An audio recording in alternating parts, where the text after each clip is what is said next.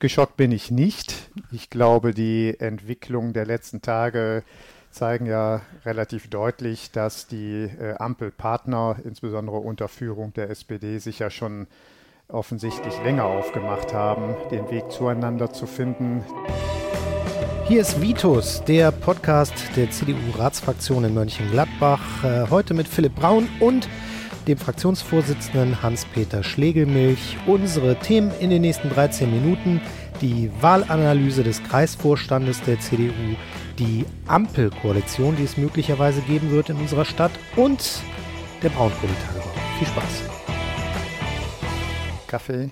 Der Kaffee war nicht, er ist, ist immer noch immer gut. noch sehr immer noch gut. gut. Einen wunderschönen genau. äh, guten Tag. Ähm, hier ist wieder Vitus, der Podcast der CDU-Fraktion in Mönchengladbach, in dem es äh, ja um die Arbeit der CDU-Fraktion geht, aber auch viele andere lustige Sachen.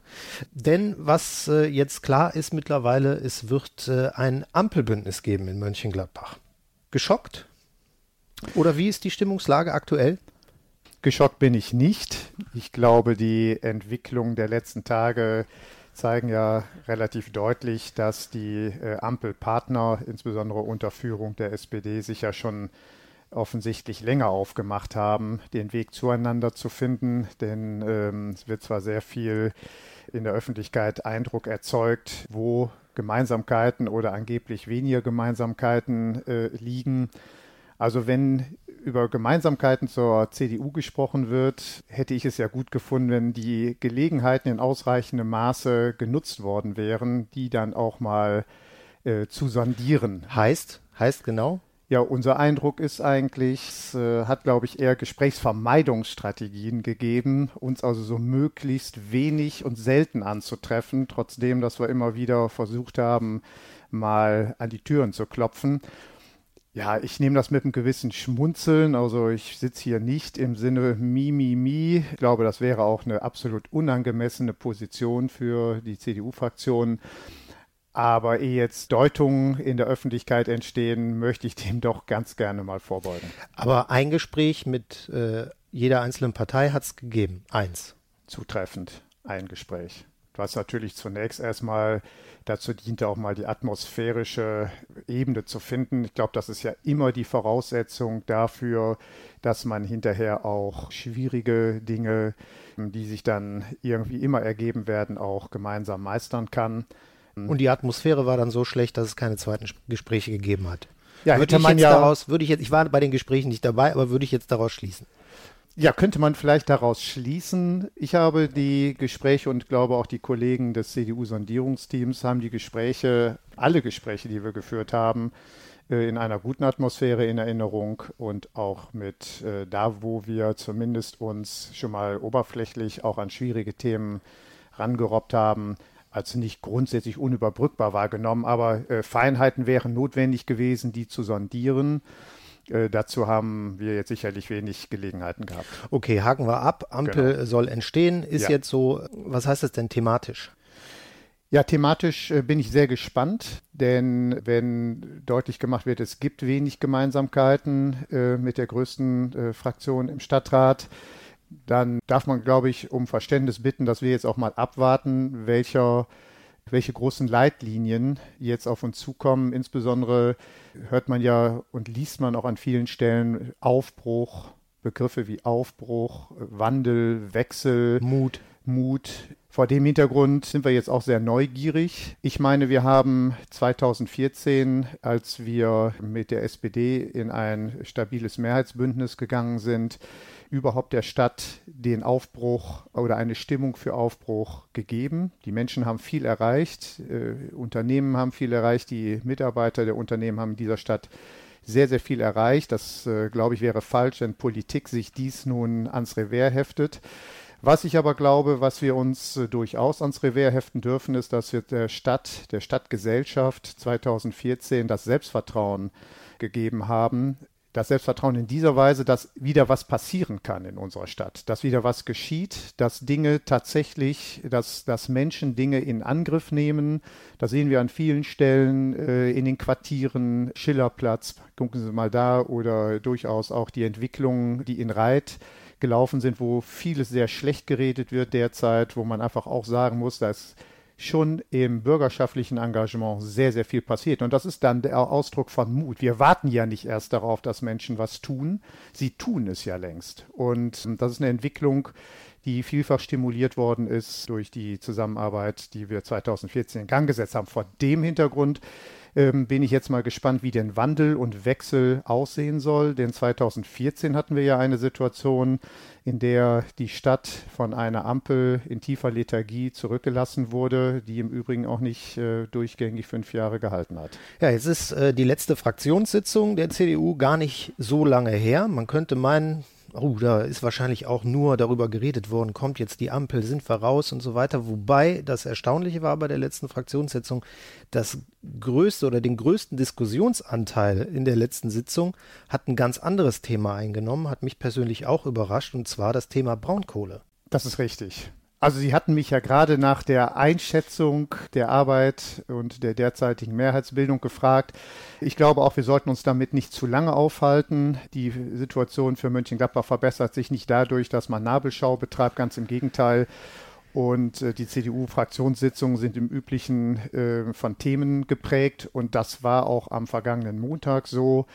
Denn die Leitentscheidung der Landesregierung zum Braunkohlenplan äh, beschäftigt uns ja eigentlich schon seit längerem. Sie hat sehr deutliche Auswirkungen, auch wenn die wenigsten in der Bevölkerung diese Prozesse so wahrnehmen, weil sie vielleicht auf den ersten Blick auch nicht äh, so offensichtlich erscheinen, vielleicht auch äh, meistens das Rampenlicht nicht auf diese Dinge äh, geworfen wird. Gleichwohl, es ist ein Thema, was uns in den nächsten beiden Jahrzehnten deutlich beeinflussen wird. Kohle, Stichwort Kohleausstieg, die Frage, wie weit greift Braunkohletagebau noch an die Stadt und äh, auch an die Nachbargemeinden heran, sind Themen, die unser tägliches Leben beeinflussen. Stichwort Autobahn 61. Soll sie zurückgebaut werden, also zurückverlegt werden, äh, nahezu in ihr ursprüngliches Bett, möchte man sagen. Was passiert mit der Landschaftsentwicklung, der Einklang zwischen Innovation heißt dann auch wirtschaftlicher Entwicklung, aber eben dann auch den Lebensräumen zur Naherholung, äh, durchaus auch mit ökologischem Anspruch. Wir sind ja nur mal einige Dinge, aber auch die Frage, wie gehen wir mit dem Wasserhaushalt um? Mönchengladbach ist äh, da deutlich beeinflusst und beeinträchtigt. Vielleicht gewesen. müssen wir an der Stelle auch noch mal ganz kurz äh, erklären, warum es Thema auch war in der letzten Fraktionssitzung. Das Thema Braunkohle in dieser Woche ähm, hat die erste Dialogveranstaltung äh, begonnen zur neuen Leitentscheidung der Landesregierung, an dem sich äh, alle auch äh, alle Bürger, alle Mönchengladbacher beteiligen können, online noch bis zum 1. Dezember. Darüber wurde intensiv äh, diskutiert. Ja, genau, darüber wurde intensiv diskutiert. Wie können wir mithelfen, dass die Mitwirkungsmöglichkeiten auch des Einzelnen überhaupt bekannt gemacht werden? Insofern tun wir das hiermit jetzt gleichzeitig auch. Ähm, das werden wir sicherlich auch noch äh, auf unserer Webseite äh, und in unseren Kanälen nochmal äh, deutlich machen. Aber es geht natürlich auch darum, dass äh, wir als Stadt Mönchengladbach auch eine Position finden. Ich glaube, wir sollten versuchen, so wie wir das in den letzten 20 äh, Jahren auch getan haben, möglichst parteiübergreifend eine gemeinsam, einen gemeinsamen Standpunkt gegenüber der Landesregierung, auch gegenüber RWE ähm, zu vertreten und darüber hinaus auch einen gemeinsamen Standpunkt möglichst mit den Anrainern, Stichwort Erkelenz, Jüchen, Titz, ähm, zu erreichen. Das ist eine Herausforderung, aber das sollten wir angehen und die Zeit ist eben sehr knapp, weil eben diese Leitentscheidung genau in die in die Phase reinkommt, wo sich infolge der Kommunalwahl die Räte ähm, eben und damit auch die Verwaltung neu finden müssen. Vielleicht da an der Stelle auch für alle Interessierten der Hinweis, auf der Facebook-Seite der CDU Mönchengladbach gibt es den Link zur Online-Beteiligung. Wer da Interesse hat, da kann man auch die äh, Veranstaltungen, die ja Corona-bedingt nur mit sehr wenig Teilnehmern stattfinden können, kann man da unter diesem Link auch äh, online verfolgen. Also gerne mal auf die CDU Mönchengladbach Facebook-Seite gucken. Ein weiteres wichtiges Thema, über das wir noch sprechen müssen, ist mein letztes Wochenende. Das war sehr schön. Ich war mit meiner Familie unterwegs. Äh, jetzt der Schwenk rüber zum Unangenehmen. Kommen wir zu Ihrem Wochenende. Das war vielleicht etwas lebhafter, obwohl ich drei Kinder habe, war Ihres noch lebhafter, äh, denn es war Kreisvorstandssitzung und da war äh, die Wahlanalyse großes Thema, wobei es gab noch eine Überraschung zum Anfang, äh, dass nämlich äh, der Parteivorsitzende Dr. Krings äh, nicht mehr antreten wird. Wie haben Sie den Kreisvorstand erlebt am letzten Wochenende? Also zunächst einmal bin ich auch sehr überrascht gewesen. Ich hatte mit dem Zeitpunkt und auch der Entscheidung, war für mich nicht absehbar. Günter Krings hatte ja auch deutlich gemacht, dass er darüber mit niemandem im Vorfeld gesprochen hat. Insofern war ich mit der Überraschung, stand ich auch nicht alleine, sondern ich glaube, äh, wir hatten uns zunächst mal in dem Moment alle etwas entgeistert, glaube ich auch, darf man auch sagen, äh, angesehen. Günter Krings hat jetzt über viele Jahre die Partei geführt, ist ein, ein angesehenes Mitglied im Parlament, im Deutschen Bundestag, genauso wie auch in seiner Funktion als Staatssekretär im Innenministerium.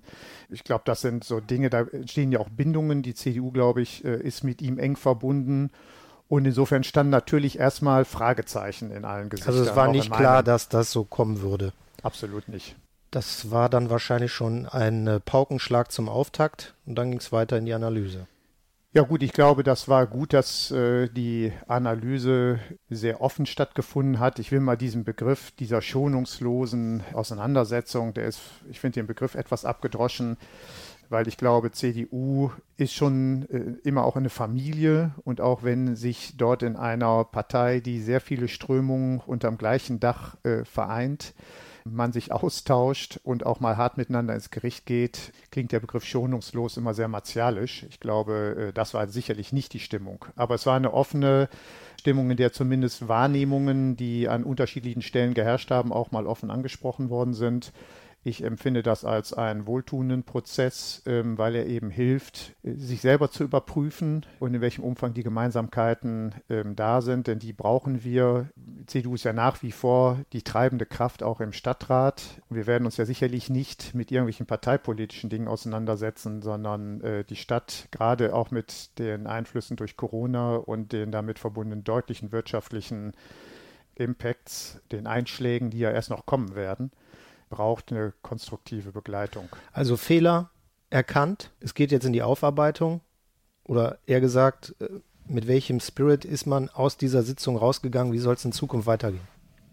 Ich glaube, wir sind mit einem guten Spirit aus der Sitzung rausgegangen. Wir werden ja sicherlich gucken müssen, wie wir im Kreisvorstand die äh, Nachfolge äh, für Günter Krings organisieren. Er ist ja auch dabei, also ist ja ein Prozess, den er selber auch mitgestalten und moderieren wird. Ähm, insofern klingt es sehr schnell so, als hätten würden wir Abschied feiern. Das ist nur Gott sei Dank gar nicht der Fall. Günter Krings ist unser Bundestagsabgeordneter. Er hat einen starken Rückhalt, ähm, auch bei der Bundestagswahl im nächsten Jahr für den Wahlkreis Mönchengladbach anzutreten. Ich glaube, da haben wir schon mal sehr viel Gemeinsamkeiten. Wir haben auch die Gemeinsamkeit, wie wir die Oppositionsarbeit, die sich ja jetzt abzeichnet, im Mönchengladbacher Stadtrat gestalten. Und wir haben vor allem die Gemeinsamkeit, dass die CDU Mönchengladbach unabhängig davon, dass sie in die Opposition rutscht, nach wie vor Ansprechpartner der Bürger, der Menschen in den Quartieren und in den Stadtteilen ist. Ich glaube, das ist noch mit die wichtigste Botschaft. Januar soll äh, der neue Vorsitzende, die neue Vorsitzende gewählt werden? Oder könnte es auch einen Doppelpack geben. Doppelspitze, ja, sehr modern.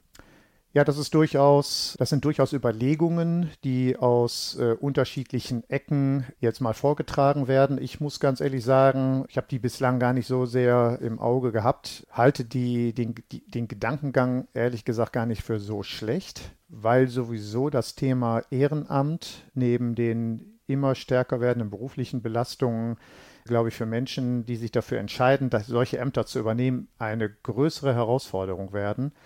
Und warum nicht auch unter diesem Gesichtspunkt stärken, stärken, indem man Menschen eben halt auch ermöglicht, Ehrenamt auch wahrnehmen zu können, auch in Spitzenfunktionen. Also wir sehen, die CDU ist neuen Ideen nicht äh, unaufgeschlossen äh, gegenüber.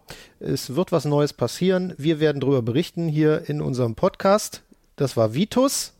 Folge 1. Letztes Mal war es ja Folge 0. Ich bedanke mich nochmal beim äh, Fraktionsvorsitzenden, äh, Dr. Hans-Peter Schlegelmilch. Und äh, jetzt ist mein Kaffee dann auch kalt. Aber es ist noch was da.